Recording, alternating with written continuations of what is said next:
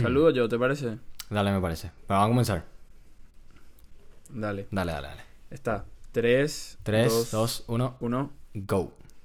Hola, hola. Estamos acá otra vez con nuestro capítulo 1 o Sí, capítulo señor. 2. ¿Cómo Por le fin. llamamos? No, este sería el capítulo 1. El otro sería el capítulo de prueba. Este, Este- sería el primer capítulo oficial. Primer capítulo que realmente Sí. vamos a hablar de lo que queremos hablar. De lo que queremos hablar, exactamente. Bueno, eh, esta vez no somos economistas. eh, estamos Nicolás Olmedo Sí. y Esteban Aristides otra vez. eh, jugándonos por esto para, para ver qué tal. Eh, el primer episodio fue, el primer capítulo de prueba salió muy bien. Tuvimos Sí, muy, gracias por todos sus buenos- feedbacks, sus Exacto, comentarios. eh, Gracias a eso ahora estamos cambiando muchas cosas. Ya arreglé mi cama que me dijeron que estaba desordenado. Sí. ahora ya está ordenado Ya, mi cama. Espero que este, este aparato, que, o sea, esta, esta, no sé cómo sería, es un redondo gigante que me desespera. eh, Antipop. espero que solucione el problema de audio. Antipop. Sí. Me moví por todo el centro para comprar, pero bueno. En fin, En fin, Nico, tenemos comencemos. cuatro noticias interesantes para, Sí, para compartir hoy, ¿verdad? Eh, Vamos a tenemos lo que Vamos, pasó con Twitter. vamos a intercalar. Yo digo que- uno mío, vos decís uno tuyo. Sí, claro. Dale, dale. Eh, entonces, comenzá vos diciendo lo tuyo, yo cuento lo mío. Ya que dijiste lo de Twitter, comienzo con lo de Twitter. Si todavía no se enteraron, Elon Musk, el señor, el señor este de las redes, compró Twitter o quiere comprar Twitter en su totalidad, el 100% de Twitter, y hacerlo una empresa privada por poquito, 44 billones de dólares. Luego entramos en más detalles, pero esa es la noticia central, ese es el, el título. Eh, sí, la idea, la idea es eso, ¿verdad? Eh, este, esta semana también acá en Paraguay eh, se dio a media sanción una ley que es muy importante para la reducción del precio de combustible. Como saben, el combustible acá en Paraguay está sufriendo una suba de precio impresionante. También los camioneros que nos cerraron todas las rutas.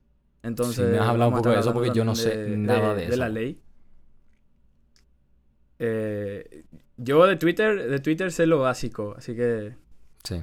Y bueno, mi segunda noticia sería Netflix, que comenté en el primer episodio, así dijimos de broma, RIP Netflix, y dijeron que por favor expliquemos.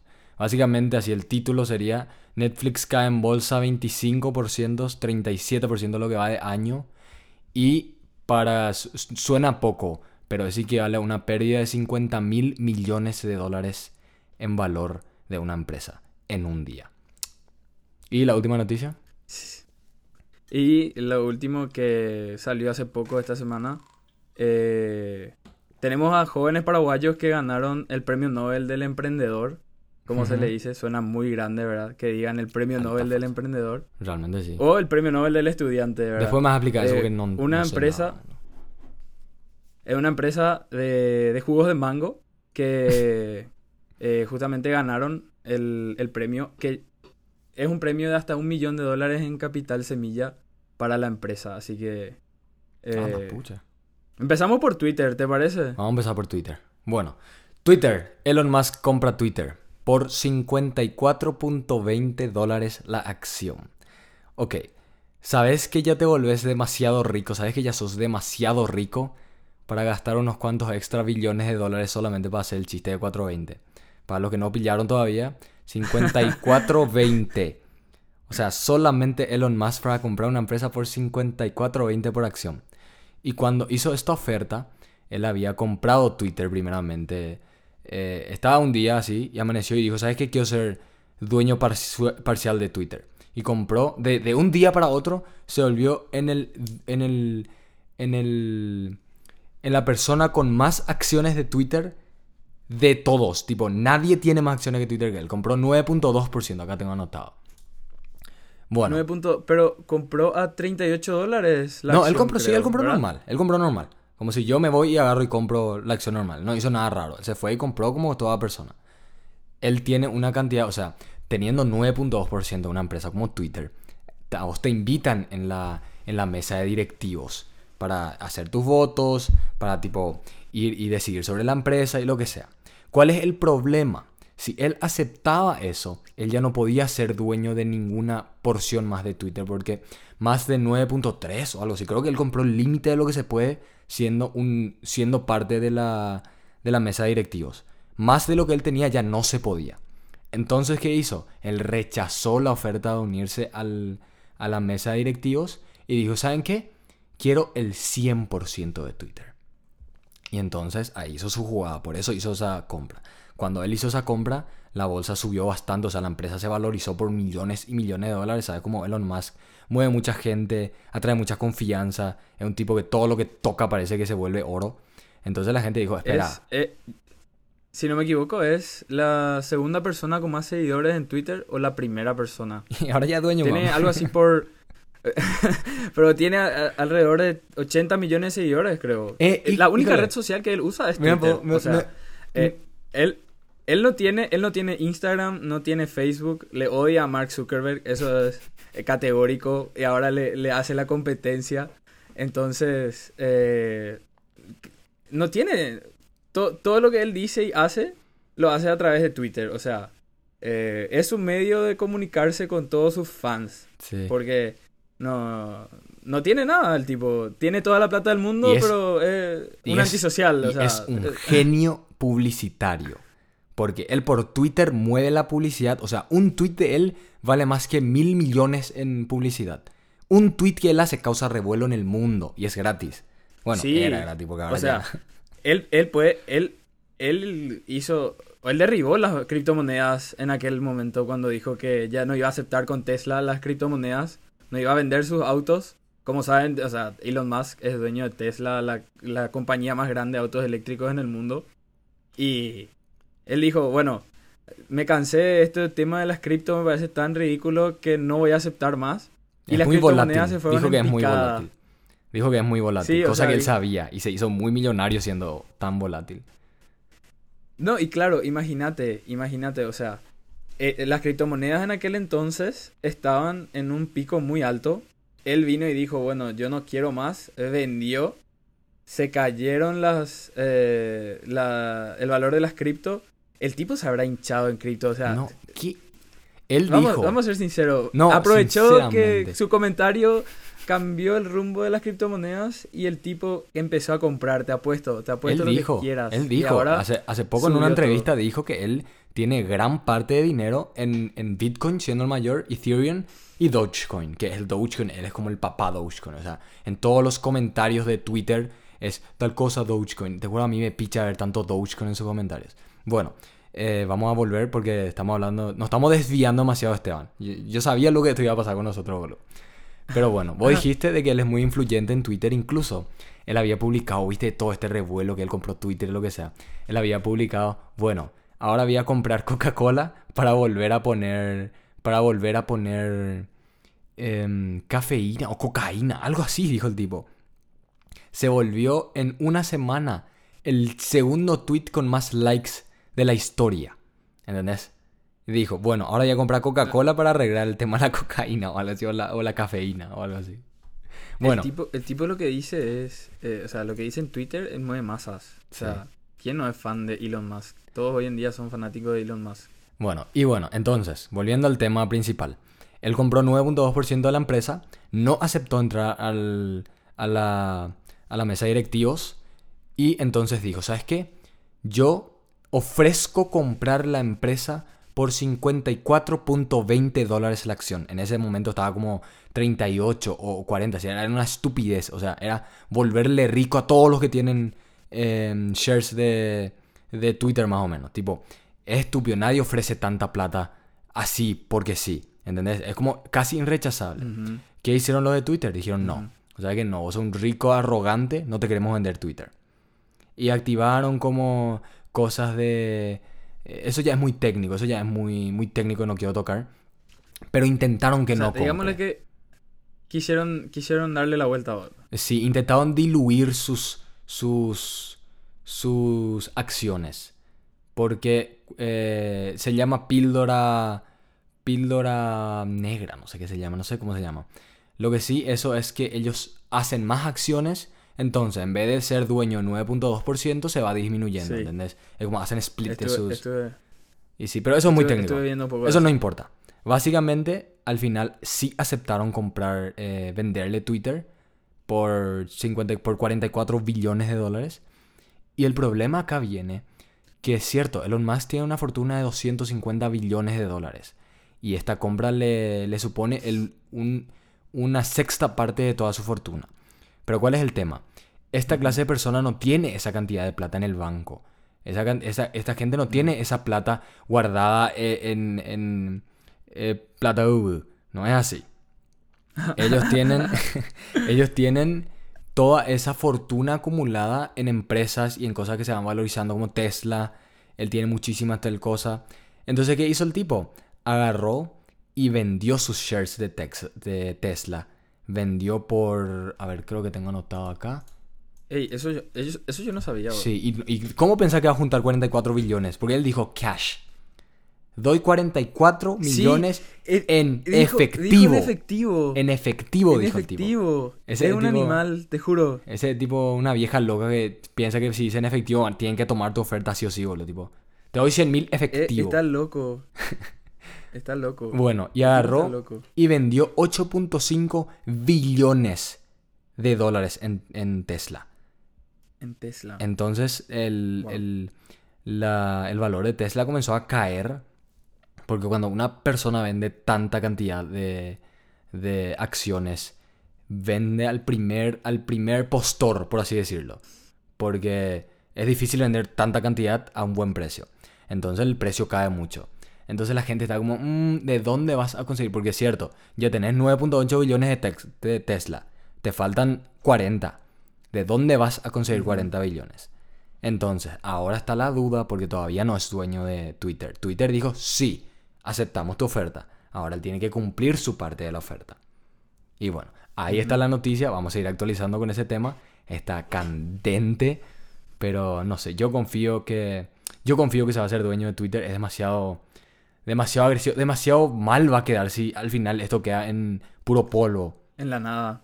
Sí. Eh, es vender humo. Vender Exacto, humo. exacto. Y él, él habla mucho, pero suele cumplir lo que dice. Y yo creo, acá puso un pronóstico que yo creo que si él vende Twitter, supuestamente es bajo la excusa de promover la libre expresión. Que él no quiere que una empresa pública esté controlada, tal cosa, que él dijo, Twitter tiene un potencial que yo puedo desbloquear. O sea, el tipo Iron Man. Mamá se quiere Iron Man, boludo. Y yo Tony creo... Stark. Un Tony Stark. Es nuestro Tony Stark. Es nuestro Tony Stark, man. Y dijo, o sea, yo pronostico que va a hacer algo con la cripto. No sé por qué. Va a integrar Twitter con cripto y ahí va a recuperar sus 55 billones de dólares en, en unas cuantas semanas. O sea, mezclar, mezcl- mezclar una red social con cripto, eh, no sé. Eh, No veo tan, no, no veo tan, tan probable eso, pero el tipo va a explotar con cualquier cosa. O sea, él es el- el multimillonario del momento. Lo que puede, o sea, lo que dice es lo que, lo que, lo que define el mercado, ¿verdad? Y si compra una, una red social, tan, eso estaba, eso estaba escuchando en la semana también. El, el, el Elon Musk compró una red social donde todos los gobiernos están metidos. O sea, Estados Unidos, Brasil, Paraguay, Argentina, todos hacen sus comunicados a través de, de Twitter. O sea, el tipo tiene un poder social ahora tan grande y si se concreta lo de Twitter, va a tener un poder social como tuvo Facebook cuando fue también un, un boom, por así decir. O sea, Sí, eh, va a manejar el mundo prácticamente, sí, ¿verdad? Y más todavía si vuelve privado, ¿verdad? sí. O sea, él va a ser una dueño absoluto. o sea, pública, todo lo que él diga se hace. él va a ser el dueño absoluto. Exacto, Y punto. exacto. Y eh, es, es algo que, que ojalá pase porque necesitamos ese, ese- esa libre expresión. O sea, cualquier persona puede decir lo que quiera cuando quiera, respetándole al otro, ¿verdad? Pero Solo Eh, el tiempo lo dirá, porque a mí me parece muy loco, o sea, un buen tiempo para estar vivo. Bueno, cambiemos de tema. Siguiente tema. Esteban. bueno, ac- acá, acá en Paraguay eh, no manejamos montos tan grandes como Elon Musk, ¿verdad? Por lo- ni, ni Todo el 10%. GDP de Paraguay es menos que la fortuna de Elon Musk. Entonces, eh, esta semana lo que, lo que más marcó fue la media sanción que dieron en la Cámara de Senadores y Diputados eh, sobre, ley, sobre la ley de compra de Petropar. Yo te sigo escuchando. Si sigue grabando tu audio, tranquilo, seguimos normal. Ahí graba otra vez. Ahí graba. Continuando, ¿verdad? Perdón por el, por el pequeño, por la pequeña transición, problemas del tercer Es, mundo. es episodio 1, Eh, nadie nos va a juzgar. Ok. Eh, siguiendo con el tema, este, este, esta ley lo que pretendía era, justamente con el problema de los camioneros, que hace 15 días están con manifestaciones cerrando rutas. Siguen, pero boludo. Eh, sí, o sea, ellos se creen dueños de las rutas. O sea, cierran la ruta, a nadie no le importa nada. Y esta ley lo que genera con, el, con la suba de los combustibles es que se eliminen los intermediarios que hay para las compras de Petropar. O sea, Mm. Petropar compra de otros mercados, mercados internacionales, compra de combustible. Y tiene un montón de burocracia, como siempre, Paraguay, tan burocrático. Eh, tiene que presentar el, el accionista de la empresa para entrar y competir dentro de la, la- venta de combustible para Petropar. Tienen que presentar sus declaraciones juradas, ¿verdad? Lo que sí que entonces esta ley lo que hace es eliminar esas declaraciones juradas y Mm. los intermediarios que hay para la compra de combustible. ¿Y en Petropar gasta, Petropar gasta 30 dólares por metro cúbico de combustible que compra. Ay, hijo de puta. Que sería, eh, en resumen, sacando unas cuentas, 210 guaraníes por litro. Si Paraguay compra un millón de litros de combustible, va a tener que pagar 210 millones de guaraníes en intermediarios. O sea, la reducción de precios no va a ser inmediata. No es que mañana nosotros nos despertamos y ya el combustible está como antes estaba a 5.000 el litro, 5.600. Pero va a generar a la larga más, más competencia de, de precios. O sea, con esta libre liberación de intermediarios va a haber más competencia para la oferta de combustible. Se pueden buscar mejores precios y se elimina eso ahora. Pero hay un problema que, estu- que salió hace poco también. Que el titular de la Dirección Nacional de Contrataciones Públicas, ¿verdad? Pablo Seitz, eh, le llamó la atención un punto de la ley donde él decía que eliminando en la ley elimina eh, la excepción del cumplimiento de otra ley. O sea, esta ley de ahora Hmm. exceptúa a otra ley y a los Dios competidores del combustible con otra cosa. O sea, ¿qué significa? ¿Qué sería la, eh, la excep- exceptuación o el, el puente a contrataciones públicas, ¿verdad? Ok. ¿Qué sería eso? Sería que Petropar puede hacer compras directas, ¿verdad? Directas, sin intermediarios y por adjudicaciones. O sea, no va, no va a pasar por un control de licitación, Hmm. ¿verdad? No van a competir con como otras, otras obras del, del Estado, o por así decir, ¿verdad? Pueden Entiendo. hacer compras directas. Claro, entiendo, entiendo. Entonces eso puede generar un problema, ¿verdad? Y el, el director de contrataciones públicas, ah, no, miren, yo ya hago, ya cumplo mi trabajo advirtiéndoles a ustedes que puede pasar esto. Después no vengan, ah, no, se le vendió Claro. directamente a otra empresa. No vengan a lloriquear después. No, y nos dicen que nosotros eh, compramos para beneficio de otro, ¿verdad? Porque siempre se compra, se le hace la compra directa y siempre es el amigo de fulano, es el dueño de tal empresa que le vendió combustible a Petropar. Y ahí empieza el quilombo. Paraguay. Entonces, eh, ahora todo esto de la ley pasó para que Marito, el Poder Ejecutivo, justamente pueda eh, promulgar la ley, pero todavía no hay novedades de eso. Y otra cosa que también me llamó mucho la atención con esta noticia eh, fue el tema de la ley de un senador de, de Riera, el senador Riera, que él propuso aumentar las penas de cierres de ruta. O sea, las Hmm. personas que cierren la ruta pueden tener pena de cárcel de hasta 5 años o más, ¿verdad? Me Eso gusta ya, esa ya, ya convierte, ya convierte el, el tema del cierre de ruta en una pena. Entonces pueden ir claro. presos. Y, y- Hubo un montón de, de- de- de debates, discusiones, eh, yo particularmente pienso que todos tenemos derecho de manifestarnos, pero sin molestarle al otro. Porque Claro. cerrar el tránsito es algo que no... O sea, la libre circulación entre nosotros no tiene que... O sea, tiene que fluir siempre. Es un Claro. derecho constitucional de cada persona. Exacto. Entonces, eh, ¿qué pasó con esa ley? Mandaron al archivo, no se promulgó, no funcionó, no le dieron bola. Pero es algo que, que yo creo que es necesario. Sí. Pero en fin, o sea, este tema de la ley de Petropar es, es buena a un futuro más largo. No es que mañana, como dije, vamos a despertarnos y va a haber un combustible totalmente nuevo, barato. No. Eh, pero hay que tener mucho cuánto- cuidado con algunos puntos. ¿A cuánto está el combustible ahora, Esteban? Por ahí. Un común. Yo cargo, yo cargo un diésel común a 7250. 7,250. Y no sabe cuándo está común. Y estaba, estaba, y estaba O sea, antes común nafta. a... Ah, nafta común, creo Sí, que sí. está 8000. La verdad que no sé muy bien, 8000 o y algo.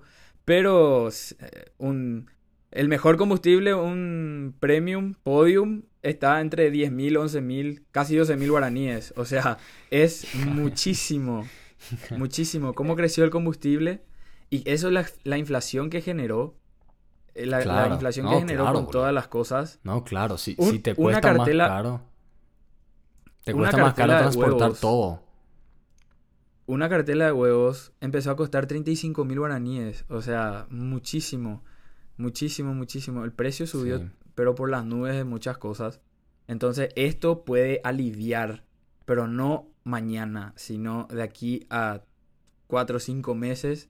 Lo más probable es que ya empecemos a ver el efecto de esta ley, porque ya no vamos a tener ese intermediario y pagar esa cantidad de. de. eh, por los intermediarios, ¿verdad? Esa cantidad de 30 dólares por metro cúbico. Mm. Interesante eso los intermediarios porque siempre que dejas de darle plata a alguien hay quilombo. Entonces interesante ese tema. Vamos a ver cómo, cómo surge eso. Bueno, ¿y si pasamos al siguiente tema? Sí. Bueno, Sí, metele. ok. Netflix. Pobrecito Netflix, que nos preguntaron. ¿Qué pasó con Netflix? Bueno, Netflix de un día para otro perdió 25% de, toda su, de todo su valor y ya lo que va de año ya lleva perdiendo casi 40%. 40% del valor de una empresa gigantesca. ¿Por qué Netflix? ¿Por, por qué Netflix sigue gigantesca, vivo? Como hay, hay gente que usa Netflix todavía. Y yo uso de mi compañero su contraseña, su cuenta de hace 5 años. No, no es propio. No es propio, ese es el problema y a eso vamos a llegar. Bueno, ¿por qué, ¿por qué pasó esto? ¿Por qué cayó de un día para otro todos dejaron de confiar en Netflix o de un día para otro todos comenzaron a dejar de usar Netflix? No. Digamos que el mercado eh, se asustó porque ellos habían, habían estimado un crecimiento de 2 millones de usuarios para, para este semestre, ¿verdad? Entonces dijeron, bueno, Dos millones de personas. Es Sí, nuevas. muchísima gente. nuevas. Tipo, ellos estimaron eso, tipo, un crecimiento de 2 millones de suscriptores, ¿entendés? Tenían que sacar el nuevo Breaking Bad para sacar, para empezar a, Sí. a tener esa cantidad de usuarios. Y bueno, pero eso era lo, lo optimista. ¿Qué pasó? No solo no llegaron a sus 2 millones de, de usuarios, sino que perdieron 200 mil usuarios en lo que iba el semestre. 200 mil 200 mil es mucho. No solo si eso, así- imagínate la pérdida, menos 200 mil. Ni siquiera sumaron la mitad de lo que dijeron que iban a sumar. No sumaron ningún usuario y perdieron 200 mil clientes. Y entonces la, la pregunta Mucho. obvia, la pregunta obvia, eso es ¿por qué? Tipo, ¿qué, ¿qué está pasando con Netflix? Netflix, la empresa revolucionaria que cambió el mundo de, la, de, de- de las películas como lo conocemos. Porque así como Netflix hoy está cayendo, en su día estuvo el Blackbuster, que algún día en un programa podemos hablar solamente de eso porque es súper interesante cómo Netflix rompió la industria del, de la... No sé si sabes de eso. Del cine. No, la verdad que no. O no, híjole, va a ser interesante. Primera vez. Va a ser interesante hablar de eso. Es tipo, Pero Netflix, antes... Net- voy a hacer tipo algo breve, algo breve. Algo breve. tipo- Netflix, no, a- agregando, agregando a lo que estabas hablando nomás, con el tema de que Netflix rompió muchas cosas.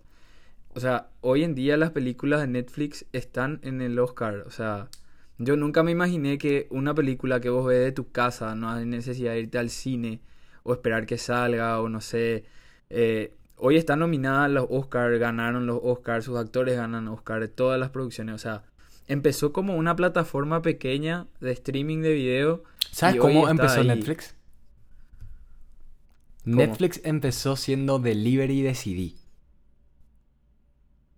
Ah, o sea, lo que era el, el videoclub de antes. Antes, para ver películas, vos tenías que irte en... Acá en Estados Unidos, estamos hablando de Estados Unidos, ¿ok? Acá, la gente se iba en un lugar que se llama Blockbuster, que es tipo una tienda azul lleno de DVDs. Rentás el DVDs, usás Sí. por dos días y volvés. Y en Paraguay también hay Bueno, lo- ¿verdad? Sí, o sea, el videoclub. Vos te Claro. vas y eh, alquilabas una película, te ibas. Hoy no existe más eso, ya no existe. Te ibas, alquilabas, veías, y al día siguiente o dos días después llevabas otra vez. Podías Exacto. encontrar todo lo que te imaginas, las películas nuevas, viejas. Exacto. Entonces, ¿qué pasó? Netflix dijo, mira, vamos, eh, todas esas películas eran en formato cassette. ¿Te acuerdas las, las cassettes, esos, esos cuadrados así gigantescos? Entonces ah, Netflix sí, dijo, sí, sí. estamos pasando, estamos haciendo una transición al mundo de los DVDs. Nadie confiaba en los DVD. Larga historia, no vamos a hablar de eso de- en, en este episodio. ¿Qué pasa? Netflix está perdiendo usuarios. Y la razón principal es porque ellos no hacen dinero como la competencia. ¿Quién es su competencia? Disney, Amazon, Apple, Hulu, todas estas empresas. HBO, todas estas empresas que tienen algo muy, muy diferente que Netflix. Son grandes, son tienen dinero de otras partes. Amazon tiene suficiente dinero para hacer películas por 15 años sin ganar un centavo solamente con el fin de crecer. Apple ni qué decir. Y Disney, o sea, Disney no gana de solo la película. Netflix sí. Netflix salió el juego de calamar y volvieron a, a respirar un momento, ¿verdad? Disney saca una película de princesa, luego te vende su muñeca de princesa, te hace un Merchandising, te hace un- parques. te o hace un parque. Viajes. te hace un, un no sé, boludo, una figura y te vende por eso. Disney saca demasiado valor a su a su propiedad intelectual, ¿ok? Saca demasiadas cosas Disney. Sí. O sea, yo lo que veo a diferencia de Netflix con las empresas que dijiste es que estas empresas son pioneras del entretenimiento. O sea, HBO es muy viejo comparando con, con Netflix. Disney tiene 50 años. 50 años que está haciendo entretenimiento. Netflix, ¿cuántos años tiene? No Claro. tiene más de 20 años, ni 10 años. Ha de tener 10, 12 años seguro, no sé. Tiro un número. Pero te digo, o sea, ¿cómo te vas a poner a competir con una empresa que tiene 50 años de, de carrera en entretenimiento? Bueno, Sí, y lo capaz triste- Netflix fue el pionero. Claro, y lo triste es Netflix eso. con el streaming. Lo triste es eso. Netflix fue el, el pionero, el que vino y revolucionó la industria. Luego vino Disney y dijo, "Hmm, me sobra el dinero, voy a hacer lo mismo. Y le está pasando. Amazon lo mismo. Apple lo mismo. Ahora Apple firmó con la NFL que es...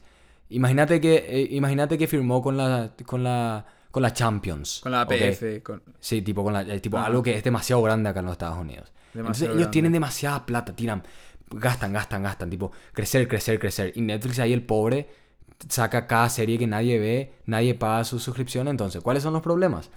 Eh, eso, que Netflix no solo compite con esas plataformas, sino con todo lo que sea entretenimiento, incluido nosotros, podcast, Twitch, YouTube, todo lo que te quite tiempo, todo lo que vos prefieras hacer antes de Netflix es un problema para ellos. Y eso es grave. Claro, Eso es muy grave. claro.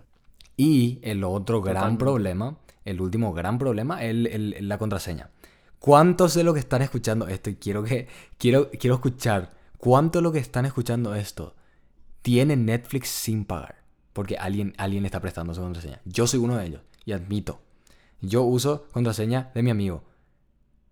Él me presta su contraseña. Y conozco muchas personas que usan su contraseña también. Entonces, Qué Netflix rato. está viendo. ¿Vos, vos pagás, o el tuyo? No, yo no pago. Mi, mi familia paga, yo uso. Y bueno, bueno, pero eso, eso está todavía en sus leyes. Entonces, ellos están intentando hacer tipo algún sistema para cortar este, este, este tema de compartir contraseñas y de compartir cuentas y compartir de todo. Y el resto hace mejor que él. es imposible, es imposible hacer eso, o sea, es como que vos le limitas a tu propio usuario, la persona paga por un servicio y puede hacer lo que quiera con el servicio. Para mí no tiene sentido que le limite a una persona a no compartir algo que compra. Sí, y antes, antes Netflix, ese es el problema, antes Netflix incitaba a compartir tu contraseña. Incluso te decían, tipo, compartí con tus amigos. ¿Cómo? ¿Cómo? ¿Cómo? Ah. Tipo, antes ellos decían, tipo, no tenían problemas con eso. Y ellos dijeron eso públicamente. Esto de compartir contraseñas ahora es un problema. Antes, por el fin del crecimiento, una vez más, tipo, crecer es algo y hacer dinero otra cosa. Tipo, a veces hay que sacrificar eh, tus ganancias por un crecimiento.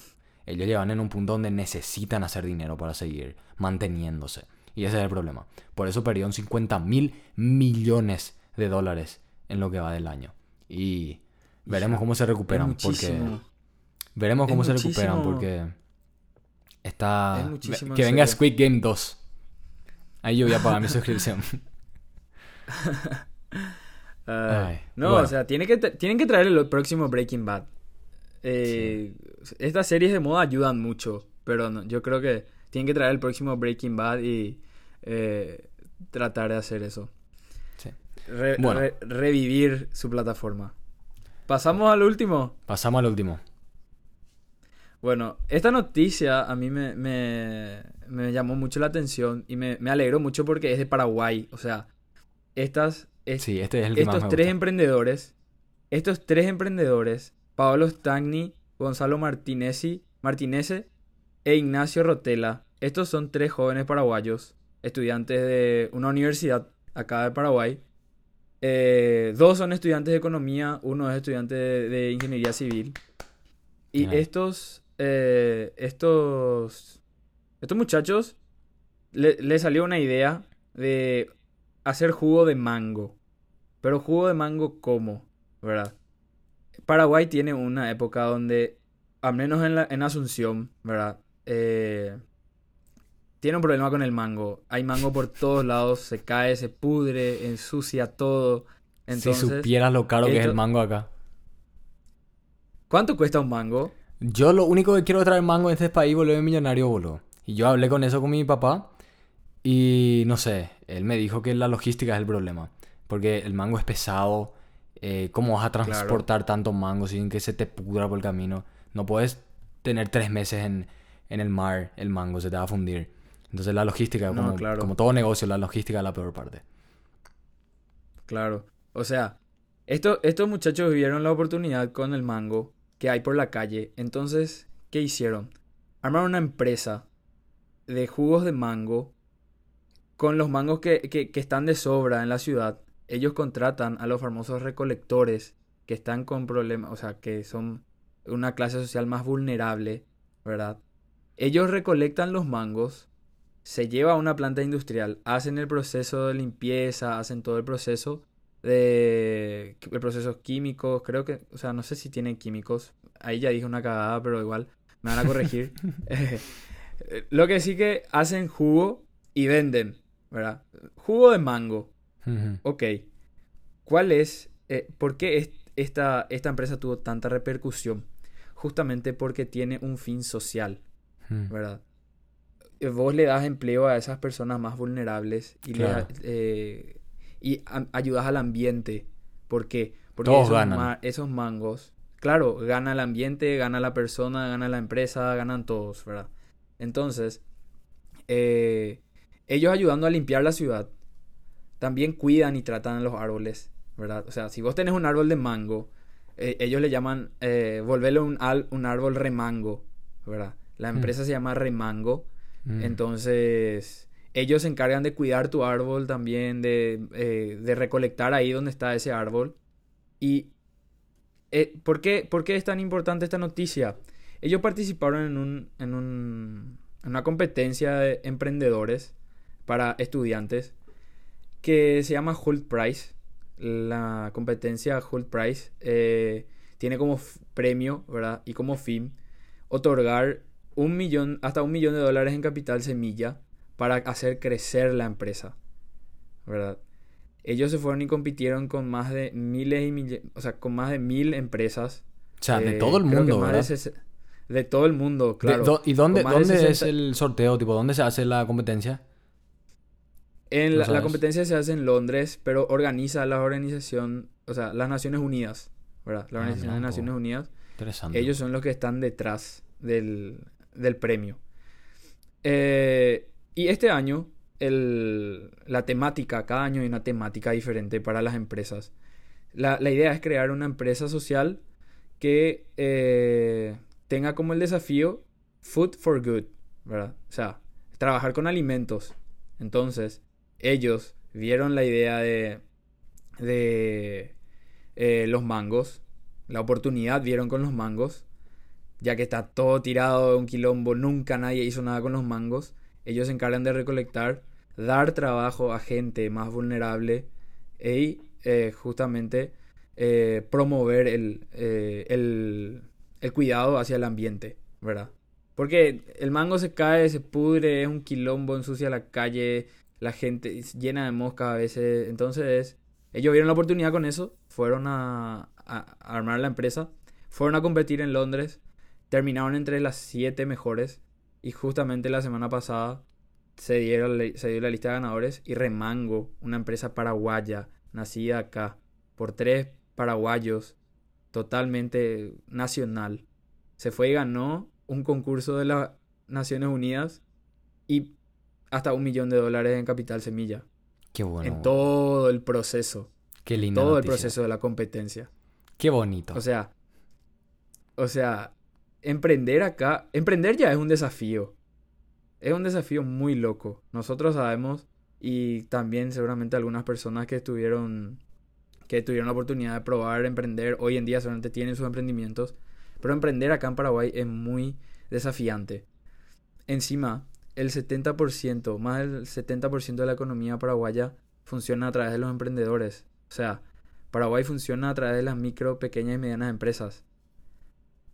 O sea, esto es súper relevante y yo, yo le felicito a estos tipos. Tuvieron la idea y, y le salió. Así Qué orgullo. que, eh, es buenísimo, buenísimo, buenísimo. Qué bueno. Y, Y ya, eso. y ya ganaron, tipo, ya, ya no hay discusión, ya, ya tienen Ya, el... ya ganaron, ya ganaron. No hay discusión. Ellos Ah, son los ganadores. Qué bueno, che. Entonces, es, es algo muy loco porque vos pensás y decís, o sea, hay algo, o sea, la gran mayoría de las personas hay veces que dicen, eh, che, Paraguay, no, no sé, no, no va a funcionar o algo así, o muchas de las personas dicen, no, que acá no va a funcionar. Hay oportunidad, o sea, ellos decían, eh, se iban a la, a la universidad y promovían su empresa y decían, esta es la próxima empresa que va a valer un millón de dólares. Y así es. O sea, eh, hacían Les doy mi voto de confianza. su pitch. Hacían su pitch y vendían esa frase. O sea, eh, es súper importante esto. Porque es una oportunidad y te, te demuestra que en Paraguay hay oportunidad, hay talento, hay gente que en serio eh, pelea por, por las cosas que quiere hacer, ¿verdad? Sí. Y, y eso, o sea, eh, para cerrar con una linda noticia, nuestro primer capítulo Qué bonito. y también nuestras spread news, ¿te parece? Sí, sí, sí. Un Decidimos hacer algo un para no, segmento- para no hacer muy largo o pesado el episodio. eh, como una sección así de noticias rápidas, como solamente el título. Y si hay algo que realmente así les interesa, que, que queremos, que quieren que toquemos más a fondo, como, lo, como fue lo de Netflix, solo díganos, podemos tocar más el tema. Pero ahora va a ser tipo un, un ¿cómo le dijiste? Spread news, tipo noticias rápidas. Spread news, noticias rápidas. Ok. Exacto. Bueno, yo tengo unas cuantas cosas anotadas acá. Eh, una no, no buena, que es que el mercado, y eso leí hoy, el mercado está sufriendo el peor inicio del año, o sea, desde enero hasta ahora, desde 1939. ¿Ok? La inflación está en un Wow. punto descontrolado, ya llegando a los 9%. La tasa de interés está yendo fuera de, la, fuera, fuera de lo normal. Están jugando con la economía acá en los Estados Unidos y está afectando al mundo entero, incluyendo, por supuesto, que Paraguay. Eh, Es un tema muy complejo. Y adivina quién se puso a invertir justo cuando el mercado se fue a la, a la B. Aquí. Un paraguayito en Kansas. Un paraguayito en Kansas se puso a invertir en el mercado cuando estaba ya en lo más alto y ¡boom! Con todo y el mercado me estoy cayendo. Pero qué, qué tipo que soy. Ah, Bueno. sirve, sirve para aprender. Sí, sí. y bueno, duele, acá- duele aprender, boludo. Acá, acá lo más interesante y lo más, lo más random de la semana, los dos, ¿verdad? Interesante y random. ¿verdad? Fue que el, el feriado del primero de mayo, hoy estamos grabando el 30 de abril, Sí, eso eh, y mañana es domingo, nadie no trabaja, me entonces enteré. fue, para que entiendas cómo empezó, fue una tendencia en Twitter. Ay, en Fue una tendencia en Twitter. Y nuestro, Hmm. nuestro presidente usa Twitter. Él dice que no ve las noticias, pero usa Twitter. O sea, Ujú. promulgó y movió el feriado del 1 de mayo, un feriado internacional a nivel mundial, o sea, el mundo para el primero de, de mayo. No, pero él di- dijo, para fomentar la economía eh, y movimentar el turismo, vamos a mover al lunes. Se olvidó Marito que existe gente en el IPS, ¿verdad? Que tiene consultas marcadas. 26.000 personas tuvieron que ser eh, se tuvieron que modificar sus consultas, imagínate, por una jugada de hace tres días atrás. O sea, 26.000 personas perdieron su turno porque, ah, no, es feriado. Y sí, ¿y ¿verdad? ¿Sabes qué es lo peor, boludo? Desde un punto económico, lo que dijo no es tan estúpido. O sea, poner un feriado para, para hacerle un estímulo a la economía, sí, cierto. Puede funcionar, pero no así. Es una, es No, una o sea, no regla. tiene que ser tan random. No, no es así, no, no se hace así. Cierto, sí se puede estimular la economía de esa manera. Es una de las maneras, pero no así. No moviendo un feriado en un, en dos días antes. La gente lo único que piensa es chupar el domingo y amanecer destruido el lunes. Eso es la única... Lo único que está promoviendo el alcohol. el alcohol, el alcohol y el asado. El y te dejo a vos la última noticia, te, te- te comparto una más rápida también, que ahora sí es, es un 90%, si no me equivoco, un hecho ya, eh, la exportación de carne paraguaya a los Estados Unidos. En el primer capítulo yo te dije, ¿será que existe algo que pueda afectar a los Estados Unidos si pasa en Paraguay? Bueno, ahora sí, pero es algo bueno, ¿verdad? O sea, bueno para los Estados Unidos y bueno para el Paraguay. La carne va a ser, la carne paraguaya se va a exportar a los Estados Unidos. Eh, entonces, es una noticia muy buena también que pasó en la semana. Ok. Yo tengo una última noticia que vos me pasaste por Instagram y me pareció interesante. Bitcoin declarado moneda de curso legal en República Centroafricana. ¿Qué opinas de eso? Uy, o sea, yo creo que es como... Es una movida política. Es agridulce. A mí me parece muy agridulce. Sí, a mí me parece lo mismo porque es una movida política, porque la situación política de esos países no es tan buena. Entonces es como una jugada populista. Vamos a caerle Sí. bien a la gente y vamos a hacer que el Bitcoin o las criptomonedas sean legales. Es mi opinión Mm. personal, ¿verdad? Sí. Y es el segundo país, luego de El Salvador. Para los que no sepan, El Salvador fue el primer país en el mundo en legalizar el Bitcoin. Y con eso vienen muchas críticas y muchos que le llaman genio, visionario y otros que le llaman loco, loco de, loco de mente, ¿verdad? Y como última noticia, ya para cerrar, que no tiene nada que ver con la economía, sino que es algo random y algo que te quería compartir a vos y con el resto que me está escuchando, que en estos primeros episodios son muchas personas que me conocen y si llegaron hasta acá, gracias por escuchar. Hubo un tornado en Wichita y fue el más grande de hace 25 años, a 5 kilómetros de. ¿Qué? Ah, o sea, no te tocó a vos el tornado. No me tocó, pero yo estaba en mi trabajo y me hicieron ir abajo, tipo en un lugar de tornado, eh, una base de tornados. Y Un arrasó un búnker eh, improvisado lento.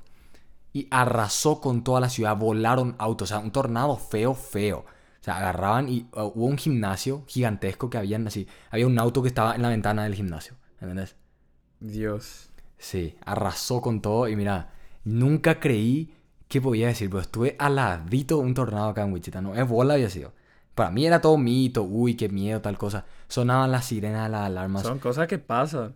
Una Sí. alarma de guerra. Hoy dijiste, Dios mío, ¿los rusos nos están invadiendo ya? Dijiste. Sí, yo ya me caí todito. Yo, yo, yo dije, "Ah, hasta aquí llegué. aquí muero. Y bueno, eso fue por este episodio. Eh, Nos vemos. Nico, que no te lleve un tornado porque estamos invirtiendo mucha plata en esto. Por favor. Nos vemos el próximo episodio. Nos vemos el próximo No episodio. Cuídense y nada. Nos vemos. Chao, chao. Chao.